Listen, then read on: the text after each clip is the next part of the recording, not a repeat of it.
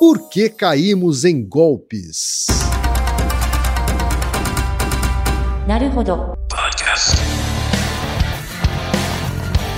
Bem-vindo ao Naruhodô, podcast para quem tem fome de aprender. Eu sou Ken Fujioka. Eu sou Altair de Souza. E hoje é dia de quê?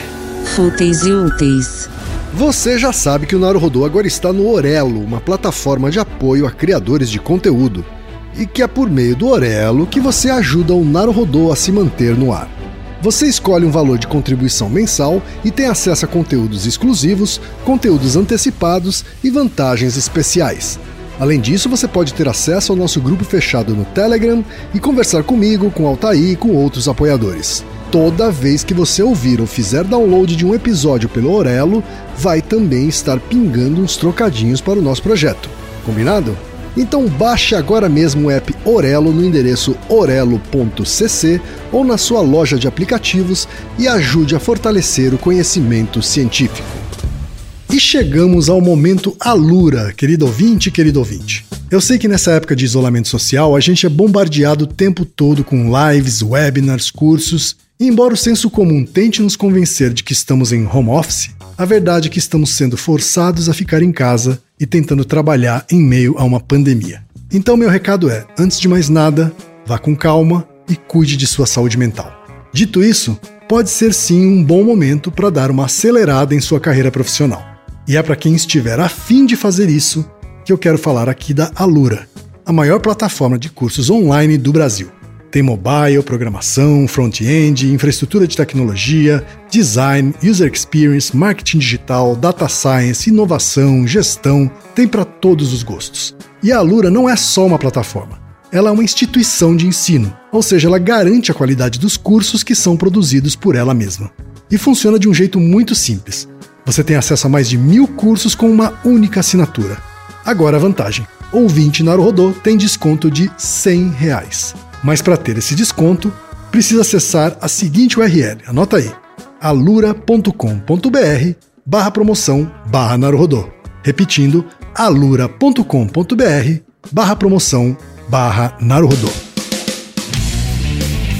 Altair, temos pergunta de ouvintes, Altair. Sim, dois ouvintes de áreas próximas à área do, à área do Ken, com uma pergunta comum que é bem atual. Então, infelizmente, a quantidade de golpes que pessoas têm caído tem aumentado ao longo do tempo, sobretudo por causa da internet, né? Isso não, não é porque as pessoas estão ficando menos mais displicentes, mas sim porque tem aumentado a quantidade de atividades criminosas desse tipo. E daí a ideia é apresentar os condicionantes disso e propor algumas alternativas para você ser mais resiliente frente a esses problemas. Tá certo, Altair. Primeiro e-mail, Altair, veio do Alexandre Salvador, que é profissional de marketing e professor. Aliás, ele dá aula na FIA e eu já fui um professor convidado numa das aulas dele. Né? Então, um grande abraço, professor Alexandre. É isso aí. E ele diz o seguinte: recentemente, um parente próximo caiu num golpe pelo telefone. Ligaram para a casa dele, se apresentaram como sendo de banco e disseram que sua conta estava sendo invadida e ele precisaria fazer alguns procedimentos.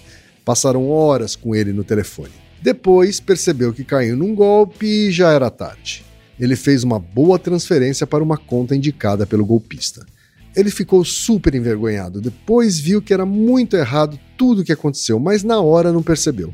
A minha pergunta é: por que caímos em golpes? Depois parece muito óbvio, mas na hora não percebemos. Eu li que o perfil 70 anos ou mais de aposentados, homens, são mais passíveis de cair em golpes, mas não sei se faz sentido. Isso faz? Sou fã do trabalho de vocês.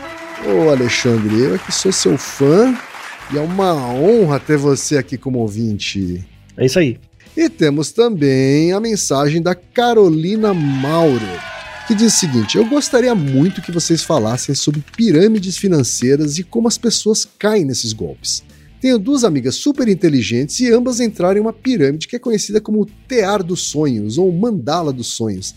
A premissa é que são mulheres ajudando outras mulheres a realizarem seus sonhos. Mas na prática, para você entrar, deve presentear uma mulher com 20 mil reais, porque no futuro você será presenteada com um valor entre 40 e 60 mil reais, e trazer mais mulheres para o movimento para que mais mulheres sejam presenteadas. Elas formam hierarquias e grupos onde quem entra e presenteia são os fogos. Tem uma que é vento e organiza os encontros, e a água, que é quem recebe o presente. Você só consegue ganhar o seu presente se você trouxer um número X de mulheres para o grupo. Se você não consegue, você não vibrou o suficiente.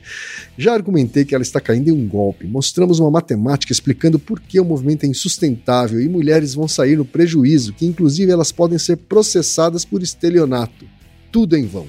Como alguém com um bom senso crítico e acesso a conhecimento cai em um golpe desse? Por que pirâmides fazem tanto sucesso? Tem um jeito de tirá-la dessa fria? Altair, a ciência pode nos ajudar nesse caso de golpes e fraudes? Pode, pode ajudar bastante. Você já caiu em algum desses golpes, quem? Eu caí. Já caiu? Eu caí num golpe que começou no Instagram Uhum. e aí foi pro WhatsApp.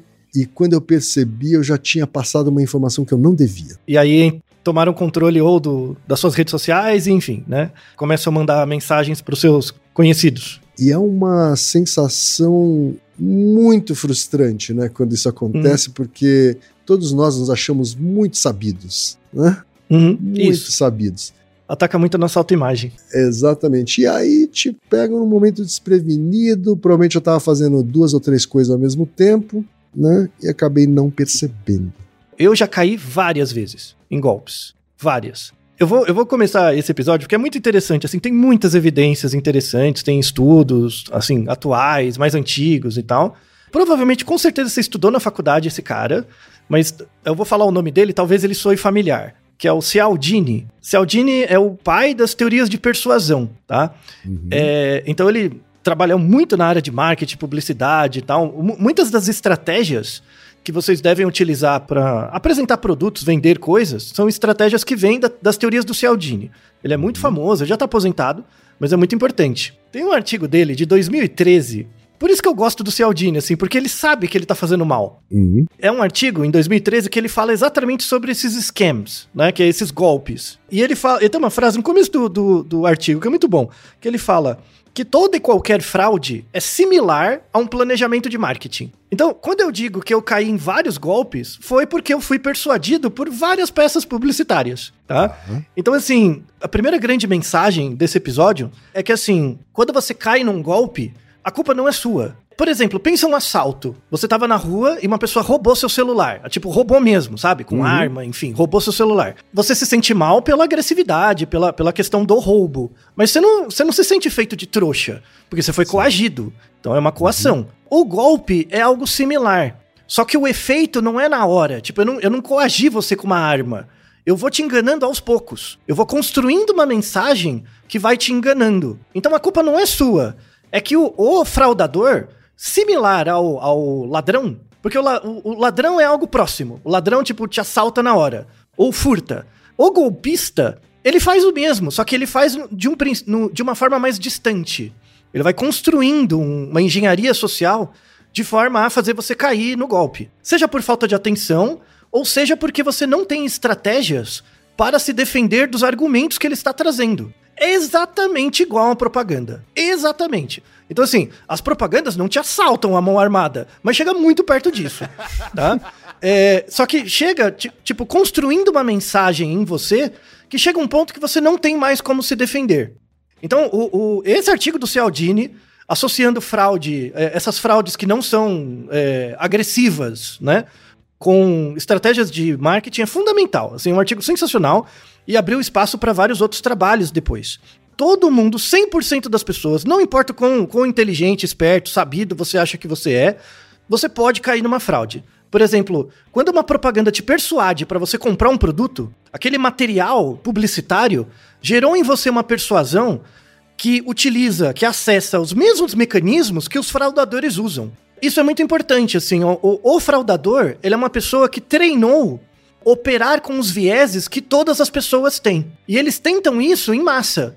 De alguma forma vai cair. Uma, uma quando você treina tem muitas pessoas, uma fração delas acaba tendo, eh, estocasticamente, ela tá com menos atenção, ou tem umas certas características de personalidade ou de, de disposição pessoal, que aumenta a probabilidade dela ser engambelada. Você está dizendo que, em alguma medida, o fraudador se utiliza de conhecimento científico para manipular o seu interlocutor, é isso? Mas não tenha dúvida. É que eu dizer que, que fraudador utiliza Kotler não é conhecimento científico, né? O, o Kotler não entra nisso. Mas que é eficaz é, uhum. tá?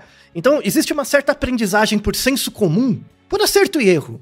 Seria conhecimento científico se fosse uma coisa, tipo, se o fraudador entendesse o método mesmo, sabe?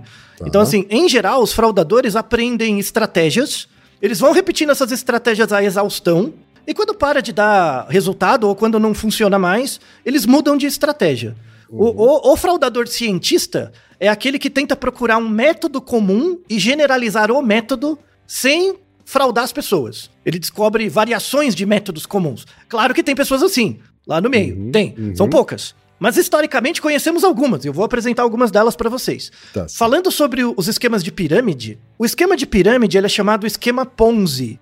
Ponzi, uhum. né? E o esquema Ponzi vem de um empresário de origem italiana, mas viveu nos Estados Unidos, chamado Charles Ponzi. Em 1920, ele fez o primeiro, assim, o mais conhecido esquema de pirâmide, que era o seguinte: Veja como começa devagar, né? Começa com um negócio legítimo. E depois você vê que o bicho vai degringolando. Uhum. Em 1920, tinha-se necessidade de, por exemplo, cada país tem selos postais, né? Selo de carta para mandar encomendas, Sim. né? E tinha, existia na época um tipo de selo postal que era chamado selo internacional. Sabe que é tipo um selo coringa que vale em qualquer país, né? uhum. né? Então, às vezes eu preciso de selos, eu não, não tenho como comprar no país, eu compro esse selo internacional, que vale em qualquer país. Aí tem uma característica interessante. Dependendo do país, o selo custa diferente. Então é o mesmo selo que vale em todos os países, mas dependendo do país tem uma pequena diferença de preço.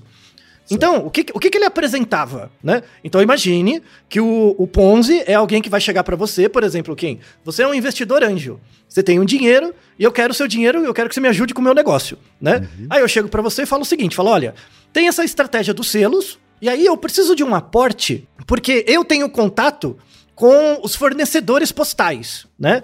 Então, por exemplo, eu sei que os, o, esses selos internacionais na França são mais baratos que na Inglaterra. Então o que, que eu vou fazer? Vou na França, compro os selos internacionais, começo a vender na Inglaterra, aí eu vou ter um lucrinho. E aí esse lucrinho eu divido com você. Uhum. Tá? Então eu cuido da logística, você me dá o aporte pra gente fazer o negócio. Parece razoável, não parece? Sim. Né?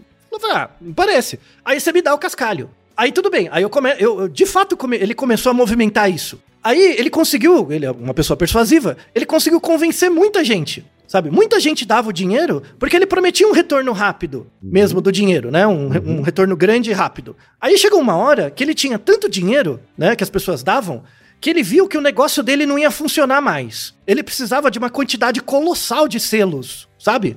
Ia ter uma logística que, que ia ficar impossível. Aí o que, que ele começou a fazer? Ele começou a chamar novas pessoas e aí ele, ele dizia que estava fazendo a transação dos selos, mas na verdade não estava. E ele devolvia para a pessoa um rendimento que era o dinheiro de um terceiro. Ou seja, uhum. ele pegava o aporte das pessoas e fazia o dinheiro girar, uhum. né? Sim. E aí ele chegava para as pessoas e falava: "Ah, você quer fazer parte também? Porque o seu amigo faz parte, falou que é legal, ele ganhou dinheiro, né? E tal. Então você tem que trazer um amigo com você. Você só pode fazer parte se você trouxer um amigo já viu, né? Aí o trabalho dele só foi fazer o dinheiro girar, né? Foi fazer o dinheiro girar, quanto mais pessoas entram, mais dinheiro entrava e, e já viu, né? Então, o, o, o, esquema de pirâmide é um esquema quando os ganhos não vêm da atividade financeira, mas vêm sim de outros investidores. Certo. É só fazer o dinheiro girar. Né? Uhum. Então, ele depende, o, o esquema de pirâmide depende sempre de novos investidores e depende também que novos, os investidores antigos não queiram, não queiram fazer uma retirada de todo o dinheiro deles. Então eu tenho que trazer novas pessoas e ainda convencer as pessoas antigas a continuar. Criando um senso de grupo. Você vai criar uma comunidade, como o raio da comunidade da mandala aí, sei lá, né? A mandala dos sonhos. Uhum. Aí eu achei até uma descrição bacana. Não vou colocar link dessa mandala dos sonhos. Você que se vire para procurar. Não vou fazer marketing dessa merda, tá?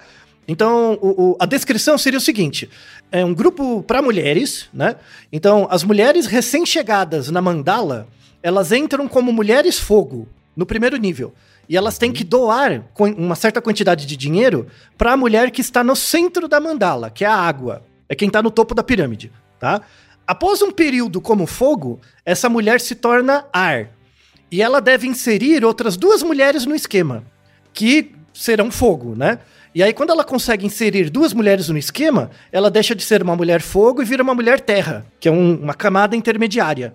E aí ela aguarda até se tornar água, né? E cada ciclo envolve 15 mulheres. Então eles fazem mandalas de 15 pessoas e essas mandalas vão conversando entre elas. Até a grande Itaipu, né? Que é a mulher lá que tem todo o dinheiro, né? Aham. E o que que eles trocam, né? O que que as pessoas trocam? Porque no caso do Ponzi eram selos, né?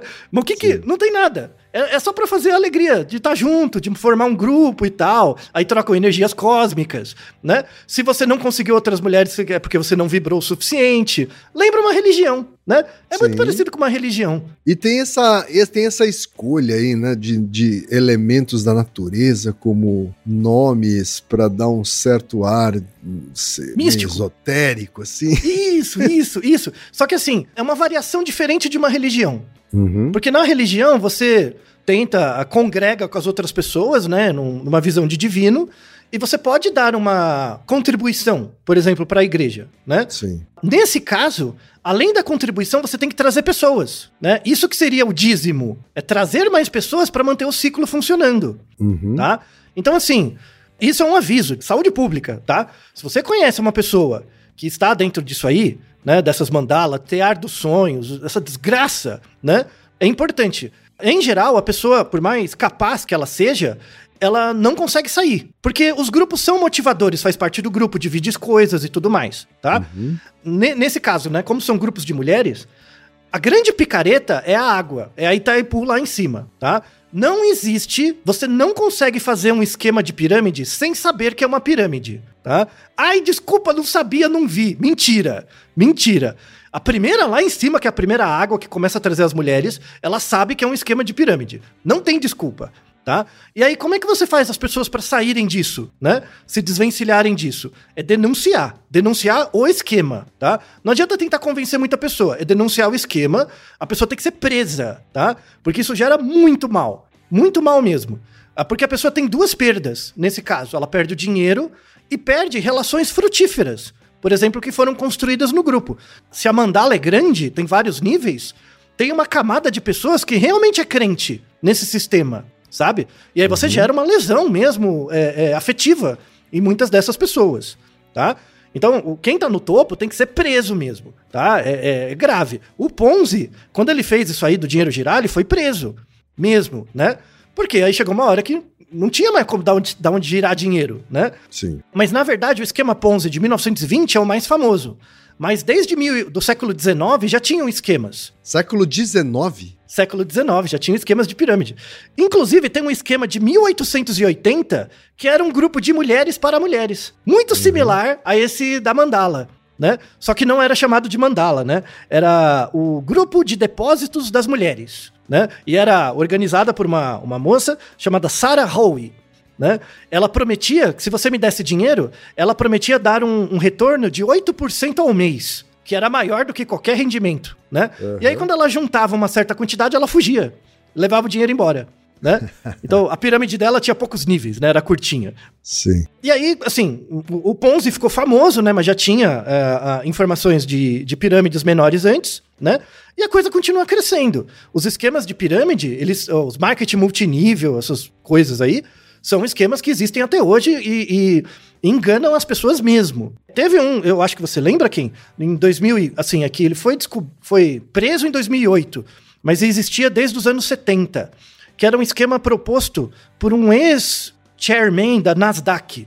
Nasdaq é a bolsa de valores dos Estados Unidos, e ele era um cara super influente ali dentro, né? Então ele era consultor financeiro e tal, então ele tinha muitos contatos, né? E aí ele começou um esquema de, de pirâmide em 1970, que é o Bernard Madoff, né? O escândalo Madoff, né? Então tinha atores de cinema, grandes investidores, bancos que davam dinheiro pra ele só pra ele girar a pirâmide dele, sem saber, né? Sim. Aí ele foi desmascarado em 2008 e foi preso em 2009, né? A, a pirâmide dele movimentou 170 bilhões de dólares. Bilho, é o PIB de uns países. O cara mexeu na pirâmide dele, tá? Com 4.800 clientes.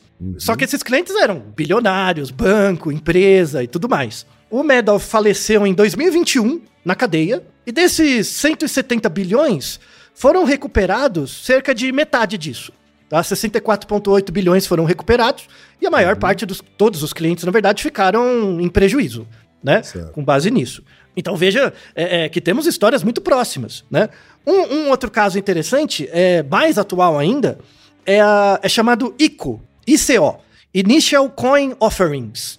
Ini- é, é basicamente um tipo de criptomoeda, tá? Tá. É, quando você pensa em criptomoeda, todo mundo pensa no Bitcoin, né? Sim. Bitcoin, essas coisas, né? Mas você sabia, Ken, que hoje, em você pode comprar agora cerca de 13.544 criptomoedas diferentes? 13 mil! Eu não tinha ideia, eu não tinha ideia desse número. Eu sabia que era bastante, mas não tinha ideia desse número. 13 mil. Você acha que algumas não são pirâmides? Vamos deixar referências com histórias de pessoas que promovem, ó, compra aqui minha, minha criptomoeda que vai valorizar tanto, e na verdade é um esquema de pirâmide.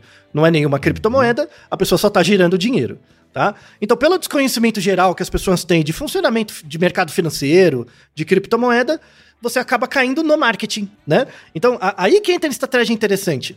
Tipo, você não sabe como é uma criptomoeda, não sabe como funciona, né? Aí você é persuadido pela minha história, pela minha fala, que vai ter o rendimento. Olha fulano de tal, ele tava assim de vida, cresceu, né? Vamos formar aqui um grupo para todo mundo investir, a gente ganha mais. Ou seja, você cria um senso de grupo. Só que na verdade você não sabe como funciona. É a mesma coisa, por exemplo, que você ir numa, numa loja e comprar, sei lá, um produto. Você vai comprar um, sei lá, um remédio, né? Eu falo, ó, compra esse remédio porque ele é melhor, você faz lá a marca, né? Faz o marketing do produto, mas o cara não sabe para que serve o remédio, não entende o mecanismo, é nada, né? Então, você anunciar um produto é a mesma coisa que anunciar uma fraude, né? A questão é a confiabilidade, é o que você tá dando de verdade. Se você tá dando um produto ou você só tá fazendo o dinheiro girar, né? E aí eu volto no Cialdini, que diz que todo esquema de fraude é, antes de tudo, uma estratégia de marketing. Eu, eu, eu- o Cialdini ganhou muitos pontos comigo, assim. Eu sempre leio os artigos dele porque são bons. Mas o cara é bom, velho. O cara é bom mesmo.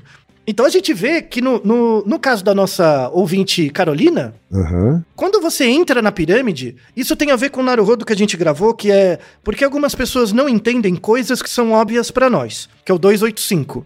Que é quando você passa muito tempo dedicado pra uma coisa, é muito difícil abrir mão disso, né? Sim. Então, o exemplo que tem nesse episódio, por exemplo, imagina que você estudou 20 anos homeopatia, fez medicina, fez residência, virou homeopata mesmo, 20 anos, né?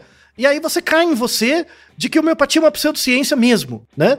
Não, é um ataque ao seu ego terrível. Não, não é verdade? Não dá aquela sensação que você perdeu muito tempo, né? Sim. Claro, claro. Então, você tem que desenvolver uma resistência contra a dissonância cognitiva, né? A gente tem dois episódios sobre dissonância cognitiva. Então, imagina uma pessoa que cai numa pirâmide, faz parte daqueles grupos, que eles alugam uns lugar bonito, com umas músicas empolgantes, né? Chama lá um show de sei lá quem, você fica pulando, né? Chora, conta a história da sua vida com outro, todo mundo te aplaude, né? É, é claro que você gasta toda, toda essa energia emocional com experiências, é muito difícil abrir mão e dizer que esses esquemas de pirâmide não mudam a sua vida um pouco, né? E- e- Entende? Tá? Então, assim, o, o, para quem está muito preocupado porque seu parente, amigo, conhecido está numa pirâmide, denuncie a pirâmide, tá? Denuncie a pirâmide, mostrando que é um, é um, é um embrólio, aí cai a, a pirâmide tudo de uma vez. Tá? Isso aqui é muito importante, é muito importante. Não adianta ficar culpabilizando a pessoa, tá? Porque, por exemplo, você que é adorador de iPhone, você não, quem tá? Tô pegando você, o genérico, tá? Você que é adorador de iPhone, você não deixa de estar numa pirâmide também, né? Por que, que aquela bodega custa tão caro, né? Porque você atrai outras pessoas que também gostam daquilo. Então, assim, a, a, a, a pirâmide, né? O marketing multinível, ele é um- uma exacerbação de processos de marketing que a gente já tem regularmente. Tá? Você atribuir um, um custo de um valor de oportunidade para um produto maior do que o custo dele é um esqueminha de pirâmide também que o marketing possibilita. Todos nós estamos suscetíveis a cair nessas, nesses esquemas. Ninguém é sabido o suficiente pra estar livre disso, não tem? Ninguém, ninguém, ninguém. Então, a, a- primeira, a, primeira grande a primeira grande mensagem para você é, estar um pouco mais blindado contra esses golpes é você saber que você todo dia pode ser vítima de um, tá? Por quê? Por que, que você sempre pode ser vítima de um? Porque você já foi vítima sua vida inteira de uma propaganda. se você já se sentiu engambelado por uma propaganda, você tem todas as capacidades cognitivas para ser engambelado por um fraudador. Então Uhum. não é para se sentir mal com isso, é para atacar a porra da nossa sociedade de consumo, Uhum. né? Então, é, é- esse é o problema. E aí tem a ver com o Naruhodo duplo que a gente fala sobre propaganda infantil, né? Cialdini, monstro, eu acho que ele, como ele aposentou, ele fez tão mal para a humanidade que agora ele está se arrependendo, que ele tá chegando perto da morte. Ele tá fazendo uns artigos muito bons agora, mas é é um artigo 2021, que ele fala é, uma forma de reduzir a, a- aumentar a resistência das pessoas à persuasão, né? Isso vale tanto para propaganda quanto fraude, né? É você é, é, evitar que as, que as pessoas estejam acostumadas com o método persuasivo.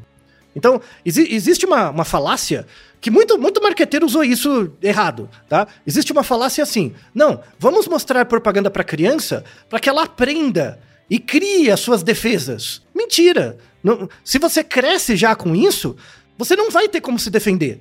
Né? A ideia é evitar a propaganda para criança, para que quando ela veja a propaganda quando adulto, ela ache estranho. Claro. Tipo, não, parece que você tá oferecendo demais. Não, calma, não é assim. Golpe e marketing conversa muito, tá? O Cialdini mostra muito bem isso. Evitar propaganda para criança é, é o melhor método para evitar que esse mesmo, essa mesma criança seja vítima de golpes mais extensivos na vida adulta, né? Eu acho isso fantástico, né? Eu fico pistola, mas que a teoria bacana é, né? E aí a gente entra numa, numa outra área, né? Que diz respeito às variações individuais. Então, tudo bem. O fato da gente viver numa sociedade de mercado, em que todo tempo a gente está tentando ser persuadido, né, por marcas, por coisas, isso predispõe a gente a, a cair em golpes? Sim, predispõe, tá? Existem contextos. Por exemplo, quem quer ver, ó, um tipo de golpe muito comum que não acontece no Brasil muito, mas em países que tem muito imigrante, acontece muito. Imagina que você se mudou para os Estados Unidos e você mora lá, tá? Só que você é um imigrante, né? Então, imagina que você fala bem inglês, tem um bom trabalho, tá se virando bem, tá? Mas convenhamos que, por exemplo, coisas sobre é, imposto de renda, coisas de imigração, você tem mais dificuldade de entender, porque nem o próprio americano entende direito. É difícil para todo mundo. Aí imagina que alguém te liga, né, do, da Receita Federal dos Estados Unidos, e imagina que é uma, uma, uma pessoa bem treinada, e ela começa a falar que você tá com um problema no seu Social Security Number, sabe? Que é um número super exclusivo lá que você tem e tal. Você não vai ficar assustado, né? Não, não vai aumentar. Isso, ó, estou ligando aqui da Receita Federal dos Estados Unidos, tem um problema com o seu é, Social Security Number. Você concorda que isso é uma estratégia persuasiva que você vai ter dificuldade de evitar, né? Então, mas antes disso, eu preciso de algumas informações suas. Você vai começar a dar informação, né? Não, não, não tem jeito, tá? Então, assim, não, não, existe pessoas imunes. Por exemplo, muitas dessas estratégias de telefone são feitas em países que tem muito imigrante. Em que a pessoa diz, olha, eu sou da Receita Federal, ela até pega alguma informação sua, e aí ela busca mais informação, e com base nessa, nessas novas informações, ela vai persuadindo mais, até você doar dinheiro ou dar alguma informação do banco, que ela consiga abrir um empréstimo ou algo do tipo, tá? Então, isso acontece, tá? Então, a gente falou dos condicionantes ambientais que predispõem pessoas à fraude. Mas a gente tem também condicionantes individuais. E aí tem um, dois artigos muito bons que eles criaram escalas, questionários de suscetibilidade ao engano. Então, dá pra medir o seu grau de verossimilhança em você ser enganado? Dá. É o, é o índice trouxa, é o índice trouxa. É, é isso, é algo assim. Você pode, você, você pode fazer do, do ponto de vista negativo. É, eu tô, fazendo essa, tô fazendo essa piada porque eu também já caí em golpe, né? Então. É, isso, tudo bem, né? Uhum. Mas o interessante é a revisão bibliográfica. A parte teórica é muito legal, porque eles colocam os, o- as características de personalidade mesmo, das pessoas mais suscetíveis ao golpe, e são características de pessoas muito muito bem vistas na sociedade. Isso que é o, é o caráter dialético, tá? Então, por exemplo, um dos atributos, né, é a que a gente chama de uma preferência por consistência, tá? Isso, isso é uma, um atributo medido, é a sua preferência por consistência, tá? Então, por exemplo, quando eu faço uma gentileza pra você, você tende a retribuir com uma gentileza, ou pelo menos você não me faz mal, né? Tipo, você não vai fazer mal pra uma pessoa que te fez uma gentileza. Então, ou você fica neutro, né? Ou você faz uma pequena gentileza também, tá? Então, se eu faço, se eu sou, por exemplo, muito educado com você, você tende, por consistência, a também ser educado. Então imagina que eu te ligo, linguagem perfeita, eu sou bem, bem articulado, né? Falo bem. Aí você me. Quando eu faço uma pergunta é, de forma amigável, aumenta a chance de você me dar uma resposta razoavelmente amigável. Tá? Uhum. A menos se você tiver de mau humor, tem alguma coisa. Mas se você tá num dia normal e eu, eu faço uma pergunta amigável, você tende a dar uma resposta amigável, tá? Uhum. E se eu continuar sendo amigável e você vai continuando me dando respostas, aos pouquinhos eu vou, eu vou pedindo cada vez mais. E você vai dando mais, né? Uhum. Começa bem devagar. Começa com poucas informações. Tipo, ah, me confere seu nome, né? Uhum. Depois, você mora em tal bairro? Qual que é o endereço? Ou seja, você vai completando os meus buracos. Os buracos que, de informação que faltam para mim, né? Sim. Por consistência. Uhum. Simplesmente para ser consistente. Às vezes eles demonstram, inclusive, que tem alguma informação. Isso. Né? Eles conferem uma informação que eles sabem que é aquela só para demonstrar que ele tem alguma informação já sobre você. Né? Isso. E aí, por consistência, você mantém isso, né? Uhum. Então, por exemplo, pensa o quão desadaptativo é isso. Tipo, ah, eu, eu confiro o seu nome, eu peço o seu endereço, eu vou pedir seu CPF. Na hora que eu pergunto seu CPF, você fala, cala a boca. Sabe? Tipo, não vou dar. É uma quebra, Sim. né? Dificilmente a pessoa vai ter essa disposição de fazer isso, né? uhum. né? Se é construído devagar, tá? Então, tem, tem escalas que medem isso, a sua tendência à consistência, né? Então, por exemplo, pessoas que têm uma alta tendência à consistência são pessoas muito confiáveis. Porque, por exemplo, é aquela pessoa que se você faz um favor para ela, ela vai fazer para você. Ela te promete uma coisa, ela te dá, sabe? São pessoas socialmente muito bem adaptadas. As pessoas uhum. que buscam consistência. E são exatamente essas pessoas que têm uma maior chance de cair na fraude, né? Uhum. Mas a culpa não é da pessoa, não é pra pessoa, tipo, tratar todo mundo mal. A, a questão é culpabilizar o, o, fraudador, tá? O fraudador uhum. usa esse tipo de traço que algumas pessoas têm para tirar vantagem disso. A culpa não é da pessoa. Você não é errado por você ser gentil com os outros e ter uma preferência por congruência, tá? Então, isso é uma, é uma variável importante. Outra variável importante, uh, busca por sensações.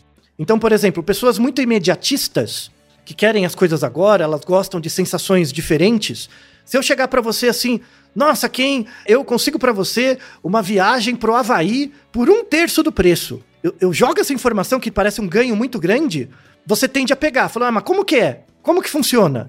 Aí eu, eu começo a te dar as informações e vou te engambelando, né? E quanto mais tempo você passa comigo, mais difícil é para você quebrar a relação, né? Uhum. Por quê? Porque cada vez que você passa tempo, você fica esperando uma resposta. Você não quer jogar seu tempo fora, né? E aí mais eu vou te segurando, por consistência. Entendeu o mecanismo, tá? De, de te segurar. Então eu te dou um prêmio muito grande, né? E aí, mas como é que eu consigo? Aí eu vou te mostrando os passinhos e aos pouquinhos eu vou te engambelando. Isso acontece com estratégias de marketing o tempo inteiro. Você tem muito mais experiência que eu sobre isso. Então, essa, essa busca por sensações. Tem um outro atributo importante também da, do, das pessoas, que é chamado locus of control. Né? Locus of control é o quanto a pessoa acredita que o que ela tem depende dela ou do ambiente. Então, ah, eu sou o que eu sou por sorte. Não, eu sou eu sou o que eu sou porque eu tive sorte e tal. Ou eu sou o que eu sou por meu esforço, tá? Uhum. Essa diferença. Então, ah, as pessoas que têm mais locus of control, que elas acham, por exemplo, que tudo só dependeu dela, né? Eu sou o que eu sou porque eu mereci. Lembra aquele meme? Uhum. Essas pessoas têm uma tendência maior de cair em, em é, fraude porque elas não conseguem avaliar o quanto que os outros controlam elas também. Ela não tem uma autocrítica disso. Isso acontece. Isso significa que golpistas podem estar predispostos a golpes?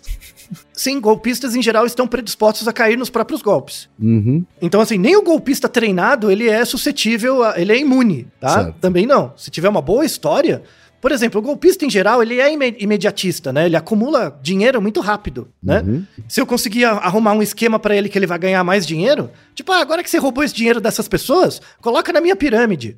E vai. Uhum. Tem um outro, um outro atributo super interessante. Tem uma escala que mede isso, tem uma métrica para isso, que é a predisposição dos indivíduos a acreditarem em propagandas. Propaganda mesmo, propaganda de produto. Né? Essa predisposição é diretamente relacionada com a probabilidade de você ser fraudado também. Então, quanto mais verossímil você acha que uma propaganda é, mais verossímil você vai achar que um esquema de pirâmide ou de fraude é também, tá? Aplique isso para qualquer produto. Então, por exemplo, a, a, educação que, por exemplo, o YouTube dá para as pessoas, daquelas propagandas, ou, ou Um exemplo maior é o TikTok e Instagram, né? As propagandas de Instagram que ficam pulando em você o tempo inteiro, de forma rápida, isso tira muito o seu autocontrole. Tem um trabalho recente, 2022, que mostram que heavy users de TikTok e de é, Instagram são muito mais suscetíveis a cair em golpe, né? Porque eles ficam imediatistas. Uhum. Por causa do scrolling lá, infinito, essa droga, né? Não sei como o Estado não regula isso aí. Mas enfim, isso é papo para outro episódio. Tem outra coisa também que é a propensão do indivíduo a se viciar em drogas e jogo. Então, o seu grau de, de se tornar adito a alguma substância ou jogo também é relacionado com uma maior predisposição a, a ser fraudado. Né? Certo. Tem por conta da falta de autocontrole, né? Então a, a maior característica ligada a isso. Então, as suas atitudes sobre a propaganda são- é um critério forte para ser persuadido, tanto pelas marcas quanto pelos fraudadores. A sua falta de autocontrole, de você ser muito impulsivo, leva a erros de julgamento também Uhum. a sua falta de premeditação. Então, por exemplo, eu chego pra você, olha quem, eu, eu vou te vender um produto aqui por um terço do valor, né? O um celular, né? O celular custa 10 mil, vou te vender por dois. A primeira pergunta que você deveria se fazer é como ele consegue vender por dois, né? Uhum. Como assim? Isso é a premeditação. Tipo, por que, que você tá me vendendo por dois? Como assim, né? Aí é uma chance maior de você perceber, tipo, que não, não orna. A ideia não orna. Hum, A conta não fecha, né? É, isso. As pessoas que têm alto, a- a- a- baixo autocontrole, elas vão chegar, nossa, um celular, iPhone por dois mil reais, me dá, eu quero, né? Como que faz? Aí já paga e já entra e tal, tá? É tipo compra por impulso, sabe? Sabe quando você tá numa loja e você compra uma camiseta por impulso? Você sabe que a camiseta vai chegar na sua casa, né? O golpe é parecido. É uma compra por impulso, só que você não vai receber nada. De novo, diferentemente do assalto. O assalto é diferente, fraudam suas contas e tal, tá? Então isso aí é, é, é diferente. E aí, a gente entra em três tipos de estratégia de marketing que tanto as empresas e os publicitários usam, como os fraudadores. São estratégias comuns. Então, ensinar essas estratégias gera muita resistência à persuasão. Quem? Você deve ter ouvido esses nomes. Com certeza. Uma, uma estratégia chama foot in the door. Pé na porta. Você lembra Sim. já desse, desse termo? A estratégia do pé na porta é o seguinte, né? É quando eu faço você aceitar um pedido menor. Pelo fato de você ter aceitado um pedido menor, você está mais predisposto a aceitar um pedido maior, tá? Tem a ver com a congruência. Um experimento clássico, isso é dos anos 60 que eles descobriram esse método do pé na porta. É, nos anos 60 eles fizeram o seguinte: eles ligavam para donas de casa nos Estados Unidos e aí eram, eram dois grupos. No primeiro grupo ele ligava e fazia tipo duas perguntas sobre produtos que elas consumiam. Ah, você consome tal produto e tal produto? Ah, sim. Isso é um pequeno favor, tá? Isso é tipo um pequeno favor, dois- um, um minuto, né? Uma resposta. Falar, ah, obrigado, né? Então, obrigado pela sua informação tal, né? Aí depois de um dia, eles ligavam de novo, a mesma pessoa, ligou, "Lê, oi, tudo bem? Você falou comigo e tal, né? Eu, eu queria saber se você pode me ajudar com uma outra parte da minha pesquisa, né? Essa outra parte é o seguinte: eu vou pedir para cinco pessoas irem na sua casa e fazer uma entrevista em que eles vão abrir todas as suas dispensas e ver todos os produtos por duas horas. Você percebe que é um negócio bem mais complicado do que responder duas perguntas, certo? Uhum, uhum. Então, a probabilidade de você negar é maior, tá? Então, o primeiro grupo, eu te ligo uma vez, faço duas perguntinhas, no dia seguinte eu te peço esse favor terrível, né? Num outro grupo, eu, eu não faço as duas perguntinhas, eu já faço o pedido maior. Tipo, ah, você aceitaria vir cinco pessoas na sua casa e revistar toda a sua geladeira, a sua dispensa por duas horas, né? E aí eles veem a, por- a proporção de, de aceites desse pedido grande, né? Quando eu faço essa ativação do pedido pequeno, cerca de, de 40% das pessoas aceitam, né? Que vá lá cinco pessoas revistarem a casa da pessoa. No outro caso, é só 5%. Então é oito vezes mais eficaz, né? Quando você faz um pequeno favor pra mim, é oito vezes mais provável você aceitar fazer um, um favor maior depois. Interessante, né? Por isso faz sentido a técnica de ir aos pouquinhos, né? Exato, né? Por congruência, né? Isso tem a ver com umas estratégias de viagem. Lo- locais muito turísticos. Acontece muito isso ao vivo. A pessoa te dá tipo uma florzinha, né? Aí você aceita a florzinha, depois ela tipo começa a te contar uma história pra pegar dinheiro, sabe? Esse é um tipo de golpe baseado no pé na porta, foot in the door, né? Primeira estratégia, tá? Segunda estratégia de, mor de, de marketing, né? Eu, eu, eu me sinto, eu tenho sensações ambíguas em mostrando isso, sabe? É, mas enfim, já foi, né? É o door in the face, porta na cara. A estratégia do porta na cara é o contrário, tá? Eu peço uma coisa muito grande pra você, muito, tipo, muito, assim, e, e aí você vai negar, aí depois eu te peço uma coisa menor. E aí pelo menos isso eu consigo, entendeu? Tipo, poxa, você tá dando não pra mim, mas pelo menos isso você pode fazer, né? Mu- Muito comum, muito comum. E aí o experimento clássico, o primeiro experimento, eu vou contar só, só os primeiros experimentos, porque eles já são muito robustos, né? Que é muito legal. Eles fazem assim, eles montaram um experimento com três grupos, né? No primeiro grupo, eles chegaram assim, você gostaria, eu, eu queria pedir, por favor, se você pudesse, de graça, tá? Você, você aceitaria visitar um, um centro para jovens delinquentes duas vezes por semana por dois anos, né? Para fazer um trabalho voluntário, tá? Veja que é um pedido grande, né? Sim. Que é um pedido grande. Aí a grande maioria das pessoas nega, né? Fala, não, tudo bem, mas então você aceitaria visitar um, um jovem infrator por um dia? Tipo, passar um dia com ele. Só um, né? Aí um- uma fração das pessoas aceita, né? Então o primeiro grupo é, eu peço pedido grande e depois peço um pedido menor, tá? No segundo grupo, eu peço só o pedido pequeno. Tipo, você gostaria de passar um dia com um jovem infrator e tal, né? E no, e, e no terceiro grupo, eu descrevia o pedido grande e falava, ó, seria muito legal se você fizesse parte como voluntário duas vezes por semana por dois anos. Mas, obviamente, eu não vou te pedir isso, né? Mas você gostaria de ir um dia, né? Só para conhecer e, e passar um dia lá e visitar, tá? O que acontece? Quando você faz explicitamente você, o pedido grande e depois o pequeno, metade das pessoas aceitou ir lá um dia. E foram mesmo. Metade. Metade, 50%, tá? É uma taxa de conversão gigantesca. Olha aí quem, olha aí quem. Esse artigo é de 1967, hein? Uhum. É, ó, tá? O segundo grupo que você só fez o, o, o pedido pequeno, né? Só 17 pessoas, 17% das pessoas foi, né? O outro foi 50, né? Quer dizer, você terceiro- criou, você criou uma ancoragem pra ele, né? Isso, muito bem, criou uma ancoragem mesmo, né? É, e o terceiro grupo que você só descreve e depois pede, faz o pedido pequeno, você teve 25% de aceitação, metade do outro, né? Então a porta na cara, porra, funciona mesmo. Hoje, o porta na cara é muito usado na internet. Marketing online, essas coisas, sabe? Aquela, aqueles sites longos, que você dá um scroll infinito, que eles ficam mostrando os benefícios, os benefícios o tempo inteiro, e depois vai, vai ficando cada vez menor. Aí pague aqui, sabe? Meu Deus, que, que nojo, mas enfim, né?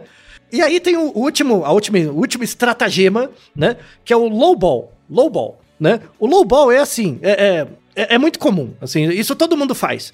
Que é quando você vai negociar, né? Pechinchar alguma coisa.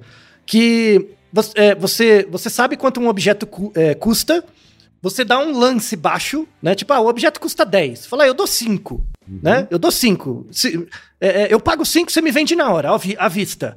Aí o vendedor faz um, um rebate, fala, não, pode ser por 7, tá? Então ele joga no meio, né? Isso é o low ball.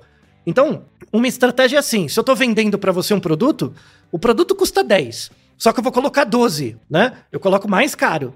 Porque eu sei que você vai chutar baixo, e aí quando eu fizer minha conta proposta é no valor que eu quero, tá? Isso que é o low ball. Um exemplo atual online, muito comum disso, é quando você vê o anúncio, o produto é muito barato. Tipo, é metade do preço do, pro- de outras lojas. Mas quando você vai pagar, o frete é uma obscenidade. Ou seja, você injeta o valor no frete, né? Isso, isso devia ser criminalizado, verdade seja dita, porque É a gente verdade. é engambelado. Isso né? é crime. Devia. É, mas, mas não é, né? É, mas não é. Mas enfim, tá? Então veja que existe todo, existe todo um ecossistema, uma engenharia social que foi praticada e exercitada por décadas dentro das agências de publicidade, né? Para utilizar vieses que a gente utiliza para viver contra a gente, né? Então, então, de novo, não- não- a culpa não é do, da pessoa, né? É o golpista que leu o Kotler, basicamente, né? E o Cialdini, tá? Eu tenho medo que o, que o povo na cadeia comece a estudar Kotler. Não tenho o que fazer, achei esse livro aqui, vou ler o Kotler. Acabou. 4P, 4, já era, né? Eu, olha, Né? Ou, ou os e-books de, de marketing digital. Misericórdia. Misericórdia. Ainda, ainda vai ter um episódio só sobre o Kotler, maldito, né? O Cialdini, ele está se, ele está se regenerando. Acho que ele, ele deve ter muito peso da consciência de tudo que ele criou do marketing, assim. É, é, os artigos finais da vida dele e tal foram, foram muito interessantes, assim. Ele está é, é, realmente mudando várias coisas, assim, pra gente se pro proteger da, da persuasão. Uhum. É, o, o, as evidências são legais, né? Pelo uhum. menos. Sabe? Então, parece que ele mudou um pouco de, de cabeça e tal. Ele tinha um grande colega de pesquisa dele que faleceu, né? E talvez isso tenha né, feito ele pensar um pouco. Mas enfim, né? Então, para fechar o episódio, né? Duas recomendações finais. Como que você pode, por exemplo, reduzir a probabilidade de cair nesses tipos de golpe, né?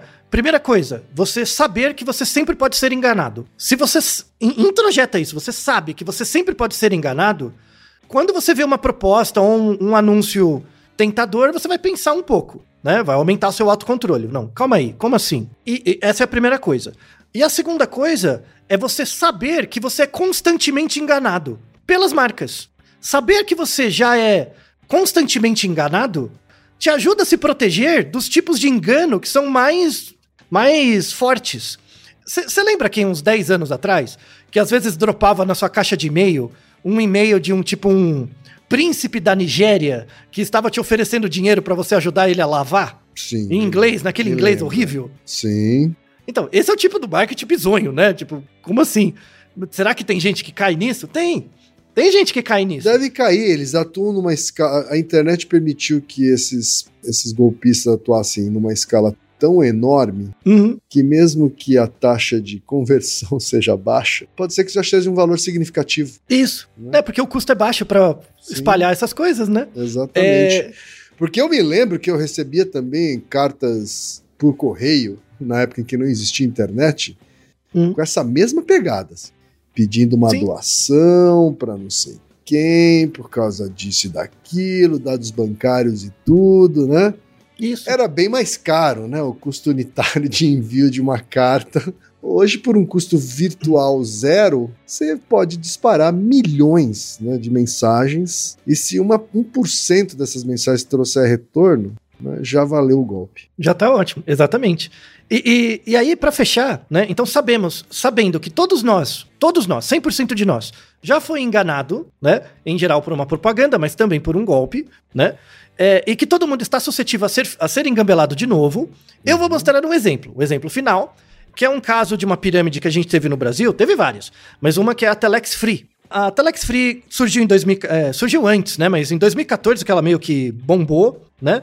É, ela tinha cerca de 2 milhões de pessoas que deram dinheiro. Do, ó, só pra você ter uma ideia. Em 2014, a Telex Free tinha 2 milhões de pessoas na carteira deles, tá? 2 milhões, tá bom? O número de pessoas, pessoa física, que estavam ativas na Bolsa de Valores no Brasil naquela época era só 500 mil, tá? Então tinha sei lá, quatro vezes mais pessoas na Telex Free do que na Bolsa de Valores, que é uma coisa bem especulativa também. Uhum. Então, o, o, pra vocês terem uma ideia, eles juntaram tanto dinheiro, né, que eles, eles patrocinaram o Botafogo em 2014, aparecia na camiseta deles, eles colocaram uma propaganda no Fantástico, né, e aí eu vou pedir pro Reginaldo um obsequio, que é colocar um trechinho dessa propaganda, da Telex Free, no Fantástico. Preste atenção por um segundo no que é dito na propaganda. Depois teremos uma avaliação objetiva do Ken Fujioka, profissional de marketing, sobre a mensagem. Existem encontros únicos, onde a química é tão perfeita que um mais um não dá dois, mas muito mais do que se poderia imaginar. E nós imaginamos. Não existe nada mais bonito entre um povo que a união. A união das raças, a união das crenças, das culturas, das forças, a união dos talentos, dos valores. A união é que faz o povo melhor, faz o povo mais forte, faz o povo crescer e superar desafios. A paixão está em todo lugar. Está lá fora e dentro de você. Está nas coisas grandes e também nas pequenininhas. A paixão é uma coisa poderosa que aproxima as pessoas. A paixão é a alma do nosso povo ela move a vida, fortalece as amizades. A paixão relaxa, agrada, mas também te põe para cima. Num lugar onde o mundo inteiro gostaria de estar, mas só quem acredita de fato consegue estar. A Telex Free tem feito centenas de milhares de pessoas mudarem seus hábitos. Pensar grande tem se tornado algo comum na mente daqueles que fizeram desse negócio o fenômeno do marketing multinível mundial. Fenômeno é tudo aquilo que nos impressiona, que transforma o que parecia imutável, que vai contra previsões, que é grandioso, bonito de ver acontecer. Fenômeno. Não se engane. É algo que pode transformar a vida das pessoas. O Brasil e o mundo comentam. Como pode uma empresa ter um crescimento tão grande em tão pouco tempo? A resposta está na união, na paixão, está em acreditar, está em saber onde se quer chegar, está em sonhar, está em realizar, está em ser 100% Telex Free.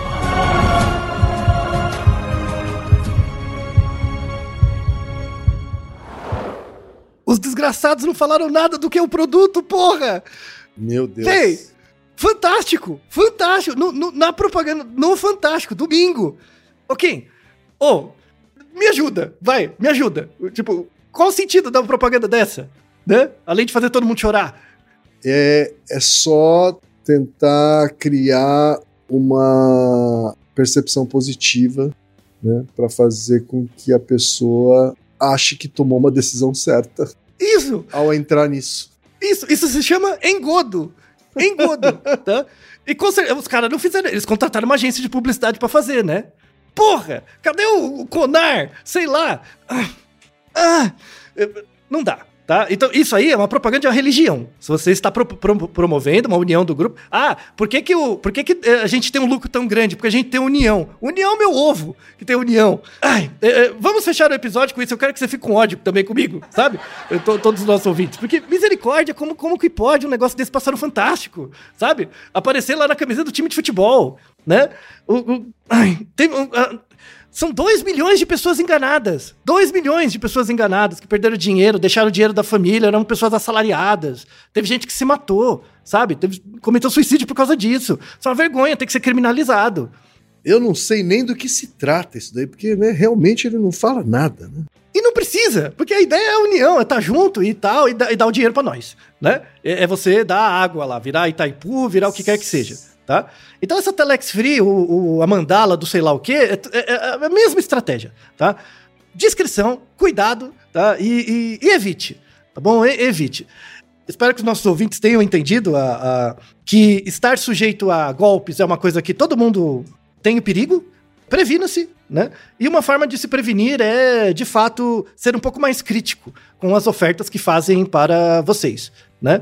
E, e também prestarem atenção sobre as informações que aparecem, né? É, é difícil.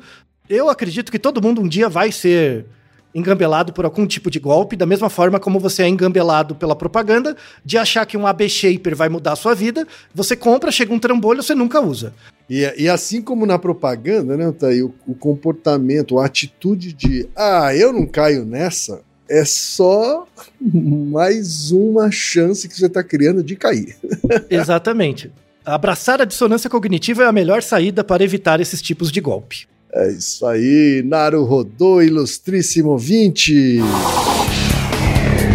E você já sabe, aqui no Naru Rodô, quem faz a pauta é você. Você tem alguma pergunta pra gente ou quer comentar algum episódio? Escreva pra nós. podcast@naruhodô.com.br. Repetindo, podcast@naruhodô.com.br. e lembre-se, mande nome completo, idade, profissão e a cidade de onde você está falando. É isso aí. なるほど。 Esse podcast é, é apresentado por b9.com.br.